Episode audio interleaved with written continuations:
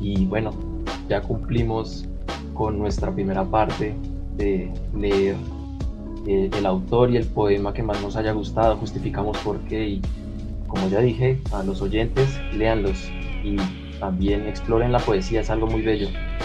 Ahora vamos con la segunda parte, la obra de, de, las tinieblas, quien diría Rafael Pombo. Leer nuestras creaciones, hay que leer nuestras creaciones, así que empezamos por el mismo orden. Andrés, cuéntanos tu poema. Bueno, Miguel, entonces mi poema se llama Onanismo Canela y dice así. Onanismo Canela. Si quisieras oír lo que me digo en la almohada, el rubor de tu rostro sería la recompensa. Te cuento, sí, no te vengarás un día, me digo. Besaría esa boca lentamente hasta volverla roja, y en tu sexo el milagro de una mano que baja en el momento más inesperado y como por azar lo toca con ese fervor que inspira lo sagrado. Raúl Gómez Javi. Te confieso lo que pienso al darle espacio a mi ocio. ¿Me considerarías un loco, un enfermo, un obsesivo obsceno, todos en uno o ninguno? No lo sé. Algún día lo sabré, tampoco lo sé. Da igual. Enciendo un cigarrillo y el humo dibuja el contorno epicúreo de tu cuerpo. El sensual contoneo de tus caderas abre mi bragueta y las puertas de mi paraíso hedonista. Mis deseos frotan a mis instintos embelesados con tu efigie. Mis gemidos agitados bosquejan el maravilloso canela de tu piel. Empieza a acrecentarse mi virilidad e imagino comerte los labios, aferrarme a ellos hasta succionar su elixir, vino de los lotófagos, fruto capaz de embriagar a dioses del Olimpo, a cualquier héroe, poeta o mortal. Devorar tu cuello con el vigor de una manada hambrienta de felinos, recorrer el valle de tu espalda parda con mi mirada, guardar en mi memoria, como los elefantes, el lugar de cada lunar de tu esbelta figura, convertir mis manos en ánimas peregrinas que circundan divino territorio al rozar tu cintura y van de paso al santuario sagrado que habita entre tus piernas Allí transformas mi lengua en pluma y escribo en tu sexo los más sacros versos. Afrodita misma me recompensa con algo mejor que el manjar de los dioses, con el néctar de tu lujuria. Pero son tus dos suculentas lunas las que hacen de mi balano el astro más magno del cosmos. Solo anhelo tenerlo entre tus senos y dejar en ellos una lluvia de lascivia como aurora boreal.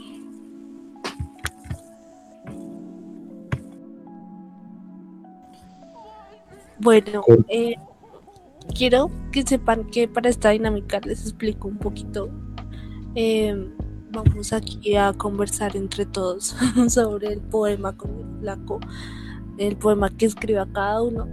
Y aquí voy a tomar yo la vocería antes de todos, porque tuve la fortuna de leerlo antes de este, eh, de este episodio y, y pues nada, a mí me encanta porque es muy...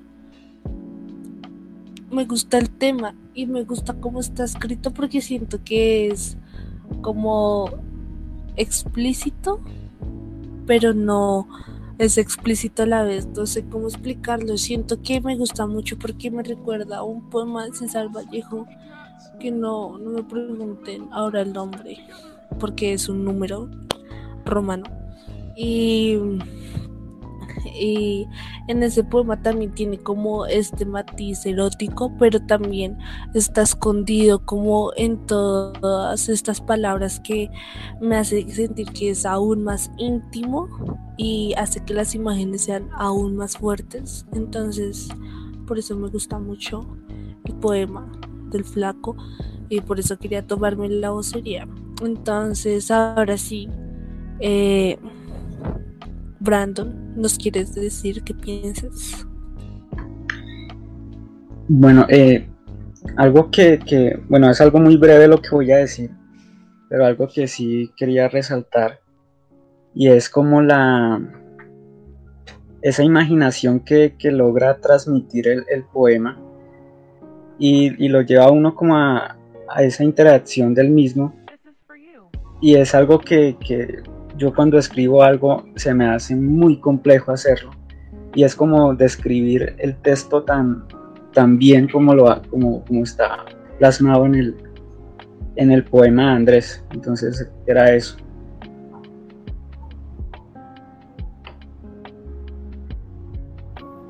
Bueno, eh, yo, yo también quería decir algo así muy puntual y es que creo que en el poema del flaco se, se encuentra eh, esa, no sé, ¿cómo decirlo? Como, como ese texto único, ese poema que no tiene similar ni igual. Bueno, puedo hablar muchas veces de, no sé, del erotismo, pero creo que acá el flaco lo, lo hace de una manera espectacular, porque como lo dijo Juana, no entra como en la vulgaridad, sino siempre en términos artísticos, en, una belleza de, ese baile de, deseo y nada, la verdad me gusta demasiado. Eh, yo también quisiera dar como una breve opinión. Me gustó mucho, me gustó mucho tu poema, Andrés. Rescato demasiado el ritmo, me gusta demasiado el ritmo al inicio del poema, en donde dialogas, en donde está este juego de pregunta-respuesta, que le da un ritmo bello y que también está escrito hacia alguien, ¿no? Como una segunda persona. Esa repetición de tú le da un ritmo fabuloso y muy buen poema, me gusta mucho. Eh, no sé si alguien más quiera decir algo, creo que no. Así que pues procedamos con la siguiente persona. Ah, vale, Andrés, continúa. Eh, bueno, antes que nada, muchísimas gracias por, por las apreciaciones de, de cada uno de ustedes. Bueno, ahora sí eh, podemos retomar con el poema de Ana María. Cuéntanos. Ok, bueno, mi poema se titula Sobre el abandono. Sobre el abandono he sabido lo que decirme de mí misma, arrojarme a la suerte, subir y bajar colgada del hilo de la rueda de la fortuna. Sobre el abandono me abandonó mi padre, el terrenal, el celeste, Venden dos relojes detenidos que han abandonado al tiempo. Uno se llama recuerdo, el otro olvido. Los extraño, como se extrañan las mañanas de la niñez, el desayuno de todos los días, la pureza de la juventud. Sobre el abandono, abandono al mundo antes de que él acabe por abandonarme o acabe conmigo. Antes de que note que yo renuncié a caminar sus tierras, a nadar sus aguas, todo porque nunca aprendí a caminar ni a nadar. Tampoco aprendí a vivir con la herida del abandono. Mundo, yo te extraño, mucho antes de haberme colgado del hilo. Por eso te abandono, porque al que abandona siempre le duele a menos que al que se queda en el desamparo sumergido.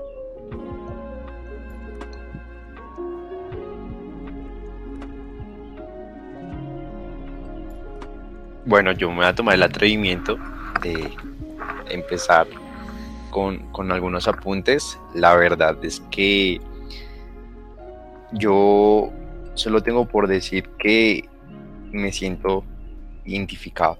Yo creo que eh, en las palabras de Ana María, si hay algo que, que me gusta mucho, es esa sinceridad de su voz interior para hablarle de frente al mundo.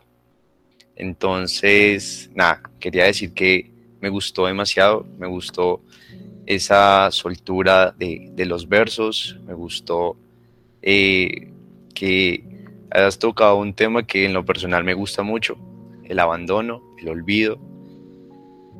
Y nada, yo creo que pues, me flechó, me flechó este poema, sinceramente, quería decir eso. Yo siempre he entrado en controversia con el tema del olvido, me parece que es uno de los temas más pesados para hablar, en tanto para leer y para escribir. Y me parece muy valiente tu posición de poder hablar, poder hablar de este tema con tanta ligereza y, expresarlo de forma tan, tan buena. Eh, y que también está este tema de la existencia, yo, yo muy afianzado siempre a la existencia. existimos y, y, el abandono, es, son dos cosas que, que van de la mano tan pronto nos olvidan, dejamos de existir, ¿no? Entonces, o se, o se dilata también, si nos recuerdan. Muy buen poema, me, me gusta mucho. Muchas gracias. Perfecto. En ese caso, Brandon, continúa con tu poema. Claro. Eh, mi poema tiene por título La vida se nos va. La guerra es una masacre entre gentes que no se conocen, para provecho de gentes que sí se conocen pero no se masacran. Paul Barely. La vida se nos va, tras una línea de sangre, que luego se transformará en río. La vida se nos va, dijeron inocentes en la oscuridad de una noche violenta. La vida se nos va, mientras la luna observa semejante atrocidad. La vida se nos va, dejando el siniestro de una masacre. La vida se nos va, en sueños de jóvenes. Nos arrebataron la vida, dijeron sin saber que ya estaban muertos. La vida se nos va tras, tras ocho sueños, sueños que se esfuman bajo el olor a pólvora.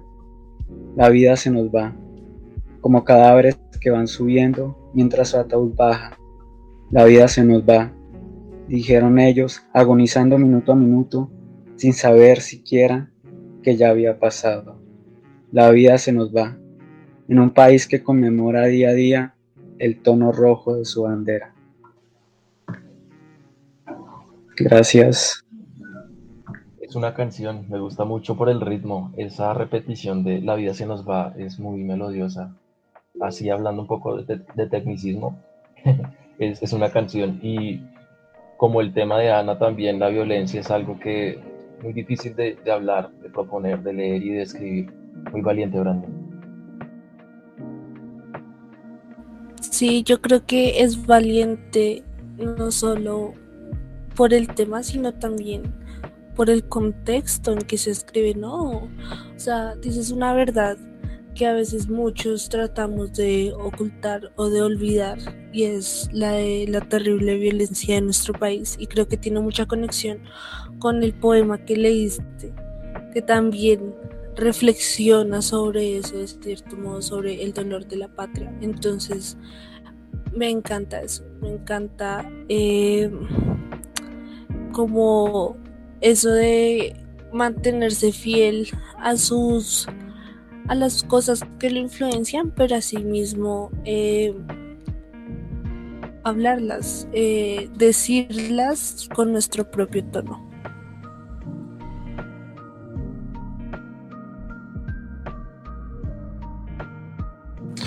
Eh, a mí me gusta mucho tanto el poema como la temática que ha manejado Brandon eh, desde hace un tiempo y es precisamente eso, la realidad del país y lo que decía Juana, eh, el contexto en el, que, en el que son escritos estos poemas. Mm, me parece también que, que, el, que el, el, poema está compuesto por unas imágenes muy, muy potentes, muy directas y creo que eso es una de las cosas que, que más atrapa al lector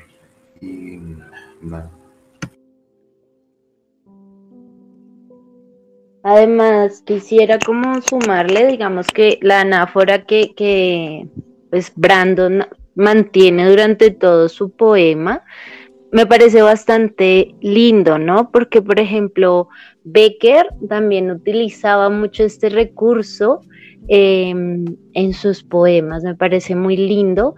Eh, realmente em, pues tengo que, decir solamente como una, una mm, apreciación referente a, este poema es, em, digamos que utilizas ese, esos recursos em, con, no sé, me parece que es, em, tratas de y buscas envolver a las personas con, con las palabras exactas, ¿cierto?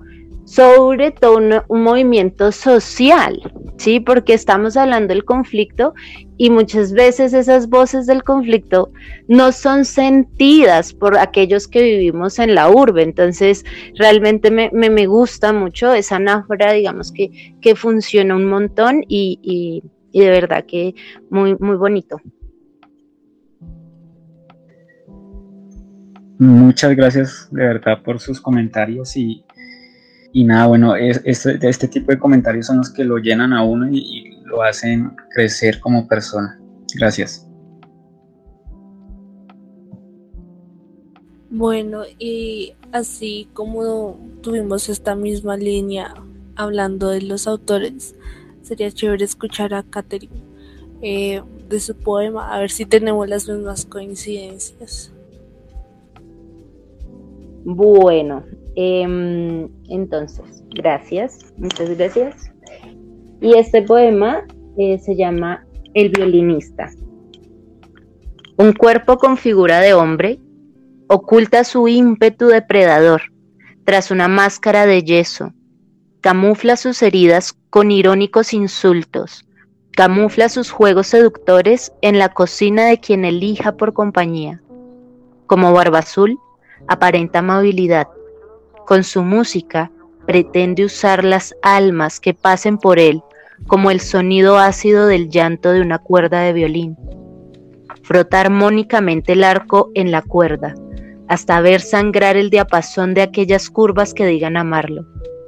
Sin importarle, decididamente, después de usar el violín a su conveniencia, lo rompe contra el suelo, mientras descaradamente saltan sus ojos, roza sus manos sobre las nuevas superficies, saborea ferozmente sus labios, endulza paralelamente los oídos de diferentes instrumentos. Sin embargo, lo que desconocen aquellas formas que escuchan sus palabras, aunque sean bellas, probablemente ellas, en manos del violinista, terminen rotas o desafinadas. A mí me encanta porque siento que tiene como ese, ese matiz de narrativa que me fascina que amo los poemas que son historias, porque además de que tienen un ritmo y unas imágenes preciosas, pues te envuelven en la historia. Entonces me encanta, me encanta este poema por eso.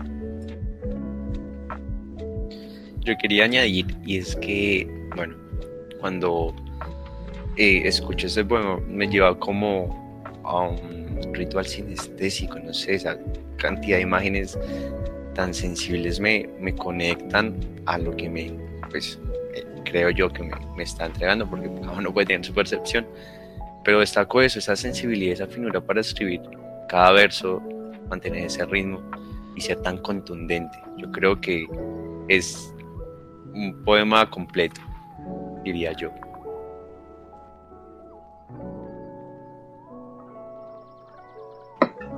Muchas gracias. Sí, yo, yo también como que resalto lo mismo que dice Mateo, que son muchas, muchas imágenes como muy, muy sensibles y eso como que transportan a, llevar a, una combinación como de sentimientos, entonces me parece muy, muy chévere eso.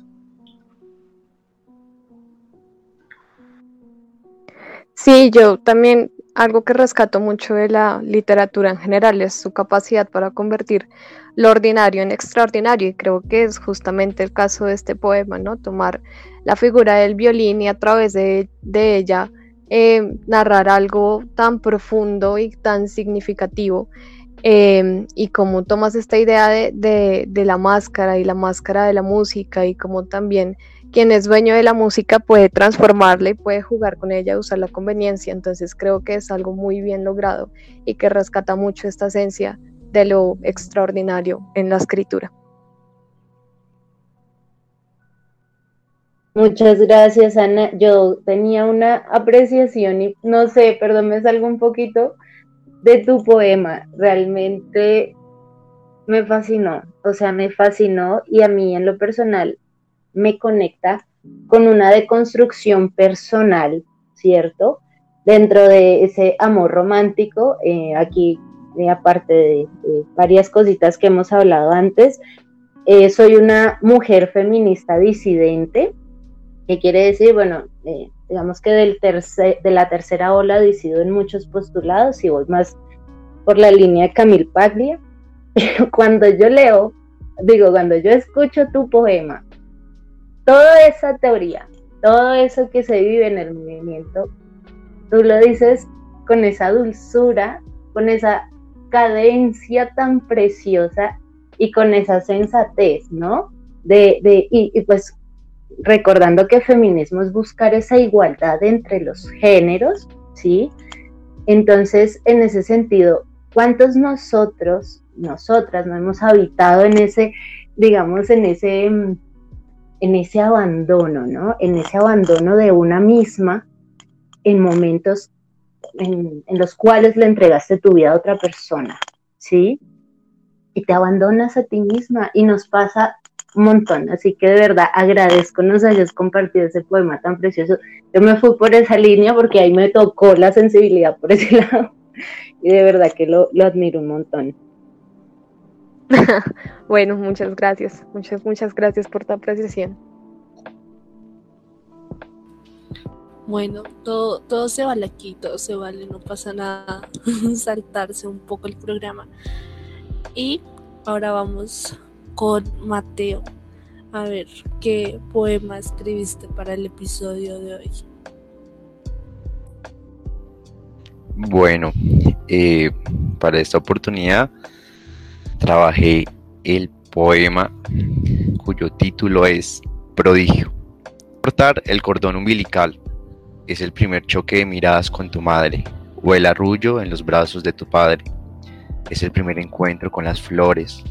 Es correr por primera vez en las praderas, libre, como las aves jamás vistas hasta ese momento. Es el sabor del chocorramo acompañado con yogur, viendo Dragon Ball todas las tardes. Es el dolor de la herida después de la caída. Una carrera con el tiempo, vestido de camisa blanca, pantalón de drill y zapatos de charol. Es el primer beso de amor y las auténticas caricias de placer. Es entrelazar los dedos por primera vez con la chica que creíste sería tu amor para toda la vida. Es encontrar a tu amor de la vida con la desesperanza de nunca encontrarlo. El primer encuentro con la muerte, la ausencia de tu perro, gato o esa mascota que tienes por pareja, la muerte del amor muerte de tu mejor amigo, el rumor de la infancia que se olvida, es la soledad después de la novela de Gabriel. Es escribir un poema que, por primera vez, tal vez, no se vuelva una bola de papel. Eh, yo quisiera empezar de este poema me gusta mucho el tema de la, de, la antipoesía, ¿no? En lo que menciona Nicanor Parra eh, usas palabras que están fuera del canon, como Chocorramo, Dragon Ball, y es una exploración totalmente válida y que abre esa, ese canon precisamente. Me gusta, me gusta mucho, mucho tu poema. A mí me gusta del poema de, de, Mateo precisamente lo que, lo que dice Miguel, creo que utilizar esas palabras que están fuera del canon ayuda a crear imágenes muy universales, imágenes que todos, o sea, eh, esas imágenes como que lo, lo, remiten a unas situaciones que todos hemos pasado y hemos vivido eh, en algún momento de, de nuestras vidas. Eh, me gusta mucho eso, esas imágenes universales, pero que a la vez son muy cotidianas. Y qué, qué bueno fue.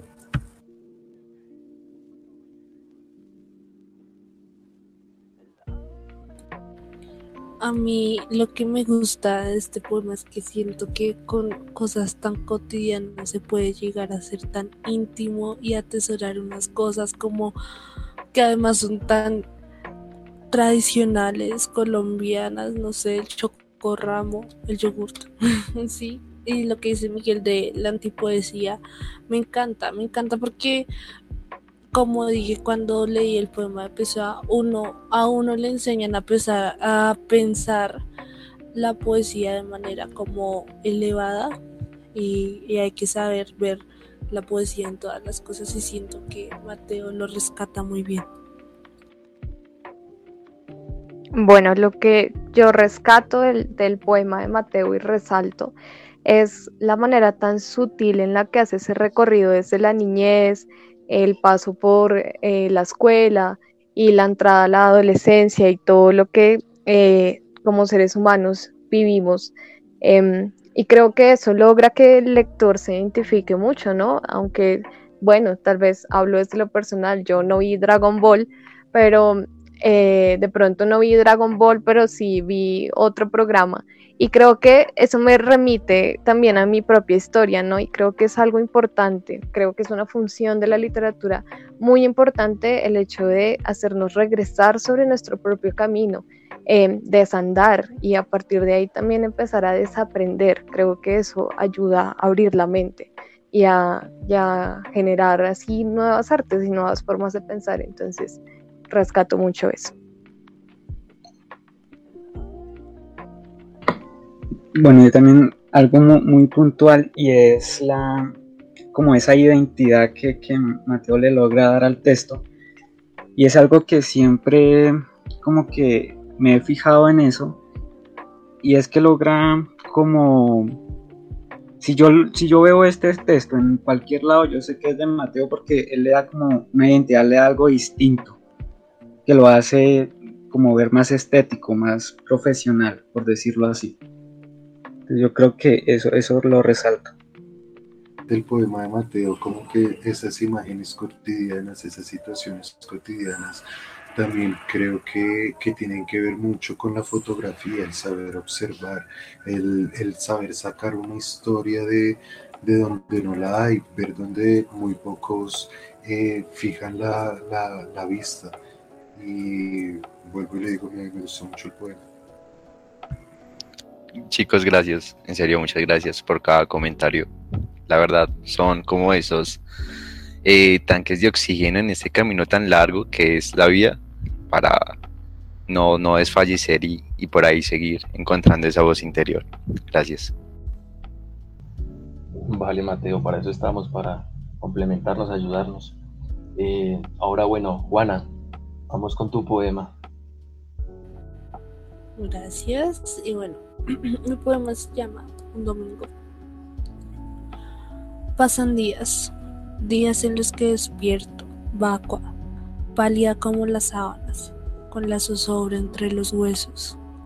La cárcel de mis costillas se estira, el esternón salió volando hace tiempo, y me pregunto qué es lo que sé, qué problema saber que no se sabe nada.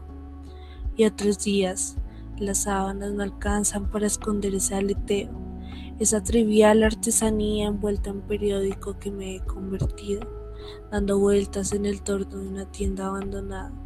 Ojalá me confundan y me estallen contra el suelo.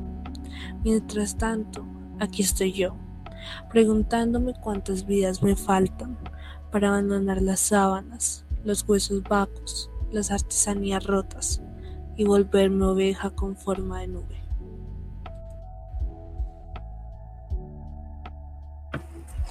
Em, bueno, me gustaría tomar la palabra y decir que el poema de Juana, eh, no sé, me gusta y me recuerda también como que a pesar de que ella escribía eh, o se reconoce más por, la narrativa, me recuerda digamos como que a Virginia Woolf, precisamente porque es algo que digamos en el final me parece que es como si todo sucediera dentro, dentro de la, la, mente del, del, dentro de la mente de la, de la persona que está que, que, está de la voz de la voz del, poema dentro de la mente de la voz del poema me, parece también digamos como que, que tiene el, final un que tiene como un final un poco, un poco sarcástico y le da como que un giro a, a, toda la, a todo el hilo que, viene em, construyendo el poema. Me gusta también, y pues lo notaba con el poema que, le, que leyó Juana de, de Pessoa, de la, la poética y la temática que, que, que, tiene Juana, como ese, ese cuestionamiento, esa melancolía cuando lo leía como que despertó una sensación en mí de, angustia, eh, los símiles que, crea como que con esa, con esa delicadeza, pero también con cosas tan, como lo digo, tan melancólicas, como con, un, con un tono de, de, dolor. Mm, me gusta también, digamos, el, el, la forma en la que la, la, musicalidad que lleva que lleva el poema y, pues no sé, es que siempre he sido fan de, de Juan. Yo quería agregar algo también muy cortico, pero es inevitable como no estremecerse cuando escuches este poema. O sea, hasta el momento todos me han gustado, pero encuentro como, como eso que, que siempre he querido escribir y, no, he, no, he, encontrado como la manera, ¿sabes? Y, y escucharlo en, en, Juana, ver que lo domina con, con esta claridad y templanza, pues primero me fascina. Y segundo, quería como destacar esa posición como de del vacío interno. Me parece como un poema muy llevado como la introspección de, del ser y, y resulta con una voz melancólica, pero que de por sí no deja de ser poética en ningún momento. Quería decir eso nada más. Y yo he tenido la posibilidad de leer a Juana tanto en narrativa y en poesía. Y en poesía sí hay y existe esa, esa, esa fluidez que tiene peso, ¿no? pero con relación a la, a la, abstracción de ideas. Es muy, muy fluida en eso. Pero la cosa que no tiene peso y que sí tiene Juana es que puede componer, componer imágenes.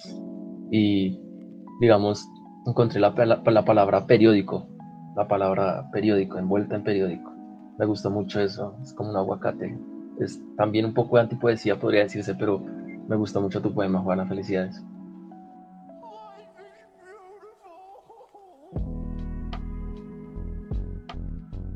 Gracias, Miguel. Gracias, gracias a todos por sus comentarios.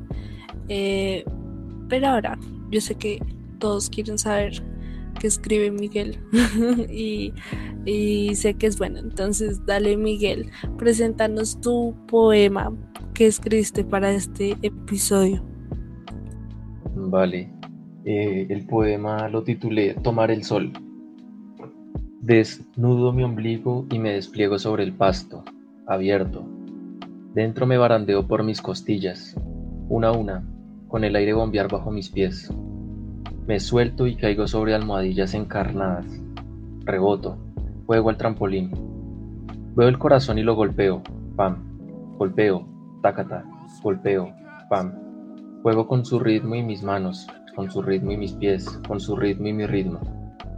Subo por el cuello y encuentro la voz. Escala por los hilos de melón y los desgarra porque es una bestia, apresada, quiere salir. Mutila todo hasta lograrlo. Yo la sigo en lo que queda. Las telarañas empolvadas reposan en el techo de la boca, entre los dientes y los muebles, debajo de la lengua. Salgo. Estoy desnudo sobre el pasto, abierto. Anudo mi ombligo. Los hilos de luz se descosen por dentro. Oscuridad. Nada.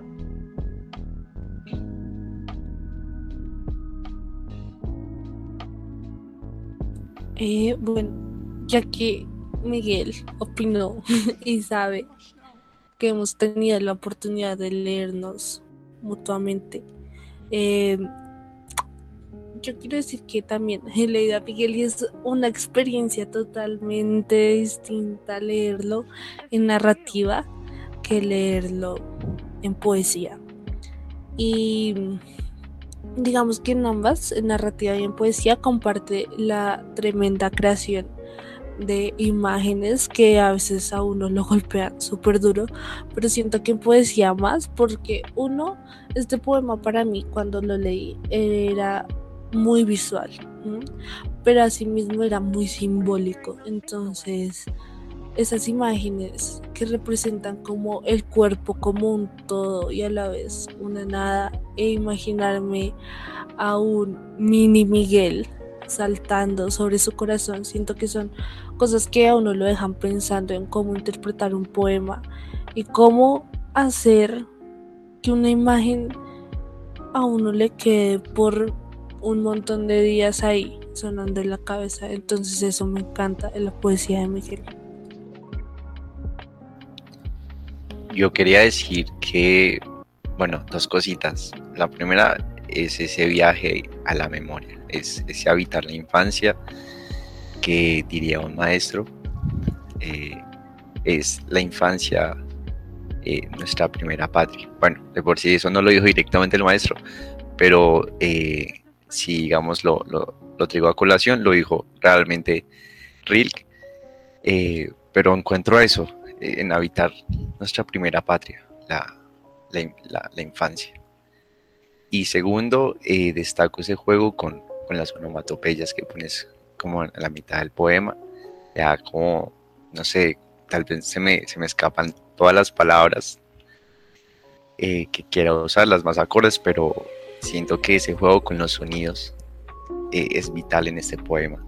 Te lleva, te traslada a ese punto donde creo que Miguel nos quiere llevar a todos cuando leemos su poema.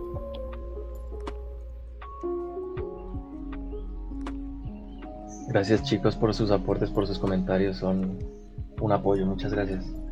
Eh, bueno, y ya dándole un poco redondez al programa, tenemos unas conclusiones. Eh, quizás podemos hablar un poco de, de, nuestra forma de escritura en cuanto a la poesía.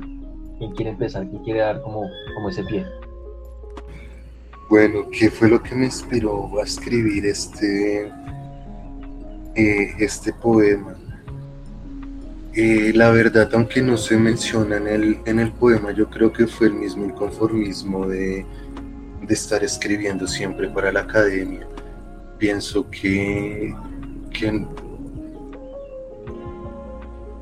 por de pronto aprender ciertas teorías, ciertas técnicas, como que eh, se pierde a veces la pasión, se pierde a veces como que realmente el foco de lo que uno le, le, gusta y le nace escribir. Y, y pues a mí desde, pues es muy curioso porque me, me, parecía muy chistosa, muy graciosa la, la, presentación de Miguel y por eso no quise decir nada cuando decía que empezaba por la persona más experimentada en poesía. Y yo decía, creo que soy o sea, escuchándolos a todos ustedes, eh, digo que y sigo afirmando que no sé absolutamente nada de poesía, leer poesía y escribir poesía es, es, es una cosa muy, muy compleja Em, y, y, no sé, o sea, me parece curioso también porque mis primeros escritos fueron, fueron los cuentos, eh, y por eso me gustó mucho el poema de Mateo, fueron los cuentos que, que, yo escribía de los capítulos que había precisamente de Dragon Ball Z. Pero cuando ya tuve, digámoslo así, como una conciencia o no, ¿cómo llamarlo? Conciencia en que, en que quería escribir, digamos, como que esa poesía que nos enseñan en el colegio, como también lo decía Juana, de, de buscar una rima. Me acuerdo que, que a los que 11, 12 años más o menos empecé a escribir, a escribir poesía y en la universidad de... Eh, me, le escribía poesía pues a, a, mis compañeros cuando de pronto querían como conocer a una chica o cosas así. Y también digamos como que las, las, las primeras publicaciones así que en los periódicos del colegio en los periódicos de la universidad también eran poemas pero pero no sé no después de, por cosas de la vida, como que me fui acercando más a la narrativa y, y, dejé ese, ese, ese gusto por la, por la poesía y me parece curioso eso.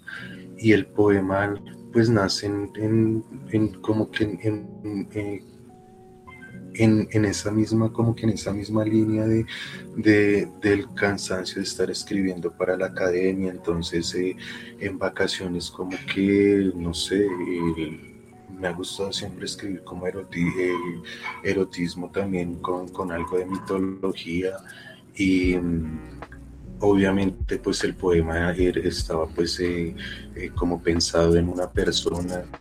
Em, la, la, idea pues nace como una semana eh, antes de finalizar noviembre y empecé como a, como a, escribir el poema otra vez con esa misma pasión de, antes de ingresar a, a, estudiar creación literaria, eh, como con esa inocencia, con, esa, con ese amor, con esa pasión que muchas veces la misma rutina, hablando así súper mal de la universidad, amo, la carrera, amo a, algunos maestros que, que, he encontrado en en, la carrera y sobre todo a, mis compañeros, a muchas personas que, que, me han alimentado tanto en la parte artística como personal. Y, y pues nada, pues así, así, así nace la, así como que surge, surge el poema como, como escribiendo nuevamente lo que me gusta y pues siempre hay una, una, ¿cómo decirlo? Como una persona que, que, despierta como que precisamente ese deseo, pero a la vez como esa, esa delicadeza y, bueno, creo que ya. Bueno, yo comparto con Andrés la idea de que tanto leer como escribir poesía es un ejercicio complejo, pero también creo que, que eh, la poesía es como una pared que puede parecer muy rígida, pero que con pequeños toques podemos ir deconstruyéndola y conociéndola. Entonces creo que, ese ha sido mi proceso realmente con la poesía. Em, debo decir que me he acercado más a ella eh, haciendo el intento de escribirla que leyéndola propiamente. Em, pero bueno, eh, sobre el abandono es uno de mis contados con los dedos de la mano poemas y surge a partir de, una idea que llegó sobre los dos relojes, que bueno, la recordarán. Y la anoté y quedó por ahí suelta, pero en realidad el poema empieza a tomar forma cuando eh, me invade una sensación de abandono em, a partir de un conflicto personal a nivel romántico realmente, que como lo mencionas, Catherine, em, te tocó esa fibra. Y bueno, a partir de otras ideas que me han acompañado a lo largo de mi vida. Y creo que es eso, ¿no? Como tomar la poesía como una manera mucho más directa y sin tantos rodeos de, de mm, expulsar lo que nos invade y lo que de alguna manera nos impide continuar, ¿no? Em, creo que ese es el papel de la, de la literatura en general en mi vida, em, como que me rescata y me permite Em, expulsar todo eso que me invade, que invade mi pensamiento, que invade mi mente. Y bueno, creo que, la idea del abandono también está relacionada con, la existencia, como lo mencionaba Miguel. Y, es muy importante cuestionarnos eh, eso, ¿no? Hasta qué punto eh, nos sentimos dueños de nosotros mismos, hasta qué punto eh, nos somos capaces de olvidar ciertas cosas, de perdonar ciertas cosas y apropiarse, apropiarse de uno mismo es muy importante porque si no, el mundo o cualquier otra persona, cualquier otro factor externo se hace dueño de uno y no hay nada más mm, complicado para vivir que no ser uno dueño de uno mismo y tener su propio control. Entonces creo que a partir de ahí surge el, la idea de sobre el abandono y bueno, pues esta es como mi perspectiva al respecto.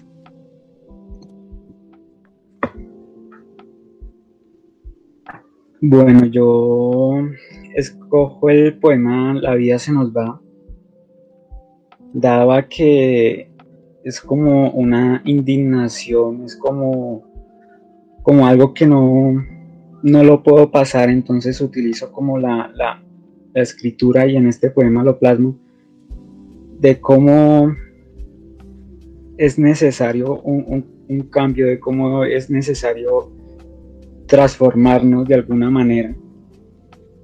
Y bueno, este, este es como el método que utilizo en forma de, alzar mi voz y, desahogarme un poco. Mm, desde niño me ha llamado mucho la atención lo que es la, escritura y, es algo que creo me ha dado la vida y que en algún momento llegaría a estar como en una revista, a estar eh, por lo menos aquí con ustedes. y seguir creando como esa habilidad para seguir nutriendo como esta, esta pasión. Bueno, y en cuanto a escribir poesía, de mi parte es un reto, sí, eh, evidentemente para mí la comodidad de la prosa es lo máximo. Ah. Pero pues nada, hay que también me, hay momentos en los que mm, decido trabajarlo desde allí. Eh, en este caso, digamos, el violinista surge también de una situación reciente, puede, puede ser más o menos, lo puedo decir así, eh, que se basa en esa decepción por, por por la falta de construcción de los hombres, ¿sí? Entonces, ese juego de la seducción y esa, eh, no sé, intromisión en la vida de la mujer simplemente para, no sé, tenerlas como un premio y luego, pues simplemente cuando ya toca el violín, pues ahora se va a buscar otro instrumento y chao. Entonces, digamos que, que este mm, este poema es eso, ¿no? También una invitación a, la reflexión hacia las nuevas masculinidades, eh, hacia el comprender la importancia de, esa reciprocidad en una pareja y, sobre todo ese cuidado de los vínculos tan importante que es, ¿no? Eh, de pronto si yo artista cero no, no lo soy, eh, apasionada, sí, por la vida y montones, por, no sé, la, desde la biodiversidad hasta, no sé, dicho, todo el universo me encanta. Todo lo que sea vida me fascina. Entonces, em, en ese sentido es importante, ¿no? Cuidar ese vínculo, cómo me relaciono con el otro. Y, ese poema es como un llamado de atención a, todas mis hermanas para que también cuiden su corazón y, su cuerpo. Así que eso es como el contexto, a grosso modo. Y bueno, yo en lo personal eh, tengo pocos poemas y este que leí acá es inédito.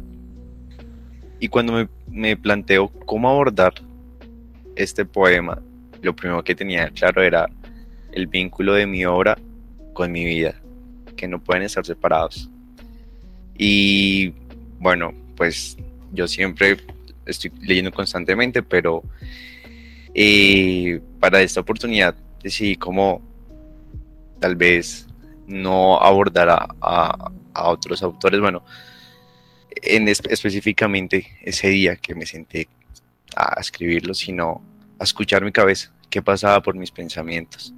Entonces por ahí en, el primer intento decidí hacerlo como muy técnico, decir cómo tratar de jugar con eh, la cantidad de, sílabas en, los versos, o sea, como todo lo que va con su métrica, pero sentía como que eh, una camisa de fuerza que no me estaba permitiendo realmente plasmar lo que yo quería.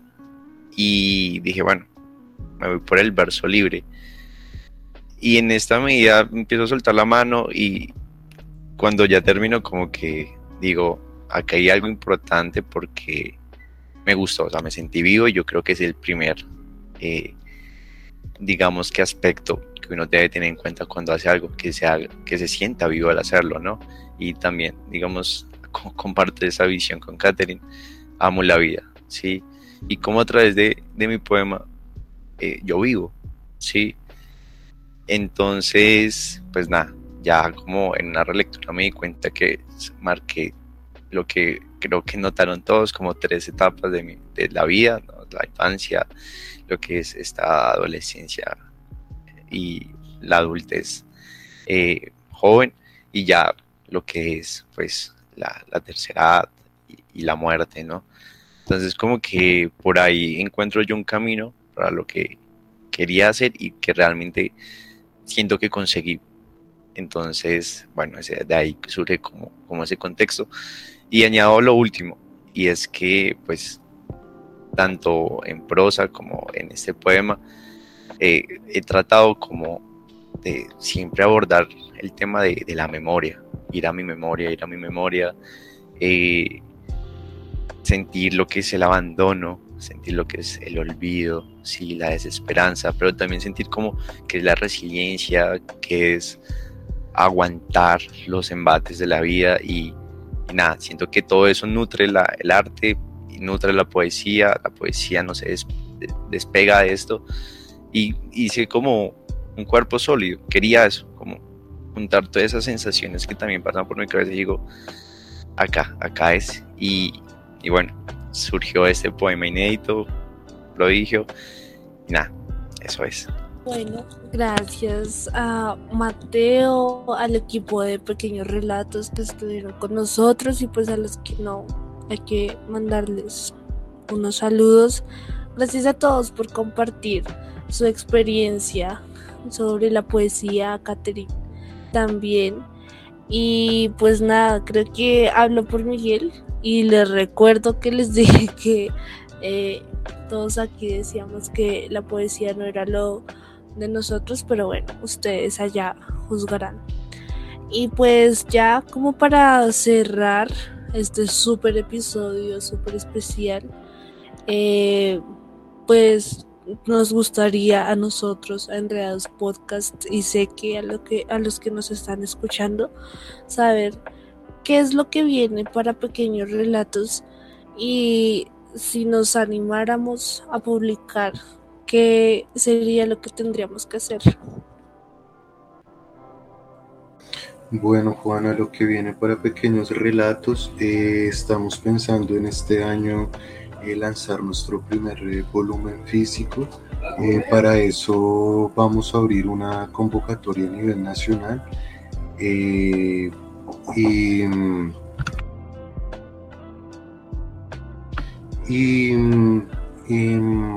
para publicar con nosotros nos pueden encontrar por la página de, Instagram, nos pueden eh, buscar por ahí, ya se las recuerdo.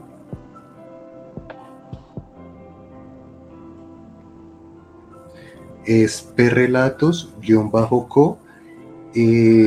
ahí nos pueden, nos pueden contactar y eh, nosotros pues eh, muy, muy felices de recibir sus, sus escritos y, ya. Gracias, eh, Flaco. Un momento, yo quiero hacer un paréntesis. Pues es que yo me escribí como una parte como que, bueno, tal vez se lo mandé muy sobre el tiempo al Flaco y no lo vio. Si quieres te comparto la, la pestaña, Flaco, y lo lees. Porque me gustaría incluir como un detallito bacano que viene, viene esta semana aparte de la convocatoria nacional que, ah, parce, parce, parce, escúchame, lo siento, lo siento, es que pasó algo acá en la casa, ¿será que tú puedes hacer eso? Porfa, porfa. Entonces lo digo yo. Sí, sí, dale, dale. Dale, flaco, está bien. Qué pena con usted, es que me había escrito como una partecita y yo pues ya, ya habíamos charlado con Flaco que lo dijera, pero como que ayer no se lo alcancé a enviar con tiempo y pues ya ahorita que lo va a terminar de redactar fue como media hora antes de, de iniciar. Qué pena, Juana, te interrumpí ahí. No, no, tranqui, tranqui. Aquí va a haber hueco, entonces cortamos donde acaba el flaco y entras tú. Dale. Eh, pero tengo una pregunta. ¿Retomo con después de lo que dijo o, sí, o, vuelvo desde cero? Exacto, di como, eh, pero también tenemos tal cosa, así como agrégalo y ya. Ok. Porque eh, digamos que usted hiciste una pregunta muy buena. ¿Sí? que es cómo publicar con nosotros y digamos que hay un proceso que me gustaría dejar claro para que los chicos que nos escuchen, pues digamos como que ve, es, es de esta manera, por decirlo así. sí, yo creo que, que es mejor como partir de cero, realmente. Sí, sí, sí, sí. Entonces, dale. Mejor dicho, lo que tenía que decir el flaco. Exacto. O sea, quedamos en que yo termine de preguntar eh, qué se viene para pequeños relatos y ahí entras tú. Perfecto. Entonces, eh, listo. Eh, chicos, gracias por invitarnos. pues la verdad me sentí muy cómodo. Yo creo que hablo por todos que estuvo eh, espectacular esta experiencia. Eh, por parte de nuestra, pues se vienen muchas cosas, hay muchas cosas que, que, queremos poner a robar este año. Eh, digamos que todo esto, pues en especial de buscar la manera de acercarnos cada vez más a nuestros lectores. ¿Y qué son estas cosas? La primera, y no les puedo confirmar una fecha porque por ahí digamos que me embalo, dirían popularmente, y puede que no sea esa fecha, pero sé que este año eh, vamos a sacar el primer número, la primera versión en físico de, la revista, esto con, el fin de poder como eh, dar un paso más ¿sí? a lo que pues buscamos, que es construir un nombre, un nombre cultural, un nombre que no es solo de nosotros, sino es para todos. Esta eh, revista pues está planeada eh, construirla bajo una convocatoria nacional, ¿sí? Eh, y poder por ahí ver, digamos, eh, pues no podemos decir que algo es mejor que otra cosa, pero esas voces que vienen trabajando ya desde hace tiempo y, y, pues quieren esa oportunidad que en algún momento todos acá hemos esperado, como, uy, me van a publicar un escrito en una revista, ¿no? y bueno, ya eso pues digamos va a lo largo del año. Eh, hay algo más pronto y, si quería como aprovechar el espacio esta semana que, que se viene. Eh, vamos a estar sacando un, un nuevo espacio en, en, nuestra revista que se llama Lectura en Voz Alta.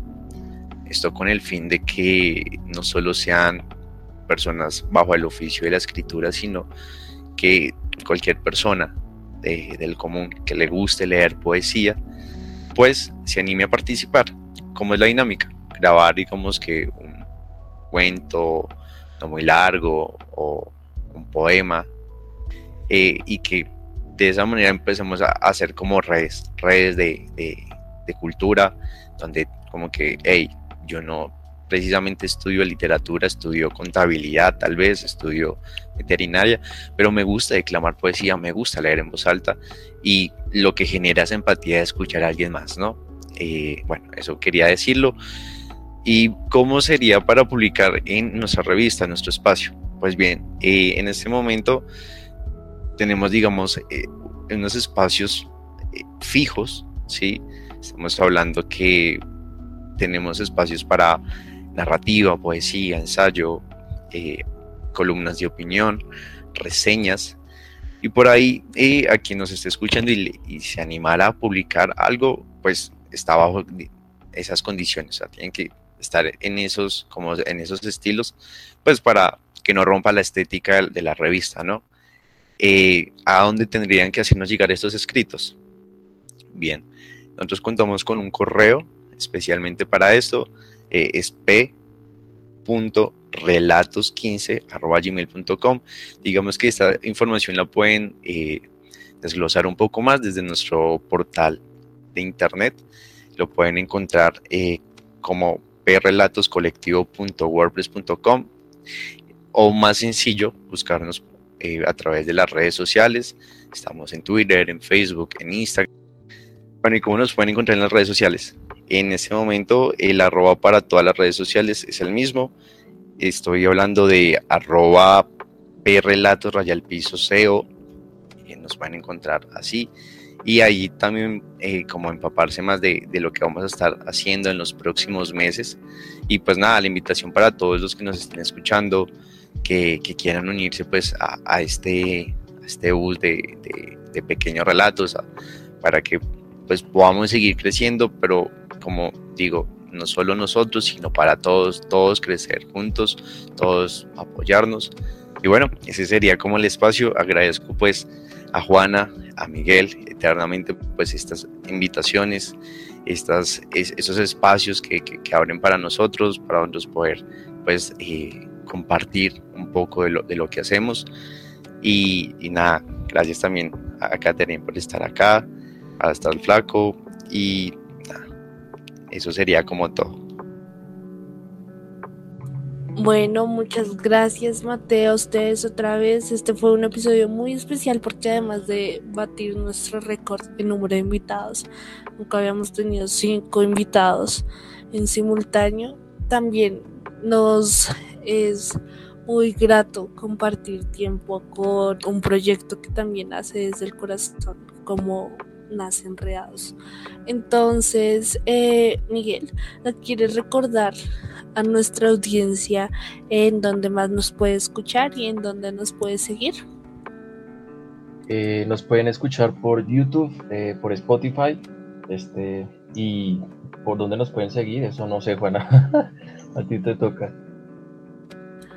Nos pueden seguir en Instagram como arroba enreda2, el número 2, podcast y estar pendientes de todas nuestras publicaciones, de nuestras historias y de todo, porque ahí les estamos diciendo qué contenido se viene para el canal.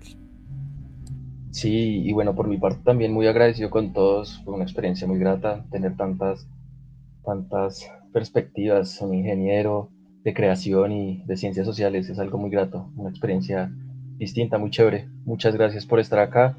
Yo por mi parte me despido y espero que ustedes también se puedan despedir.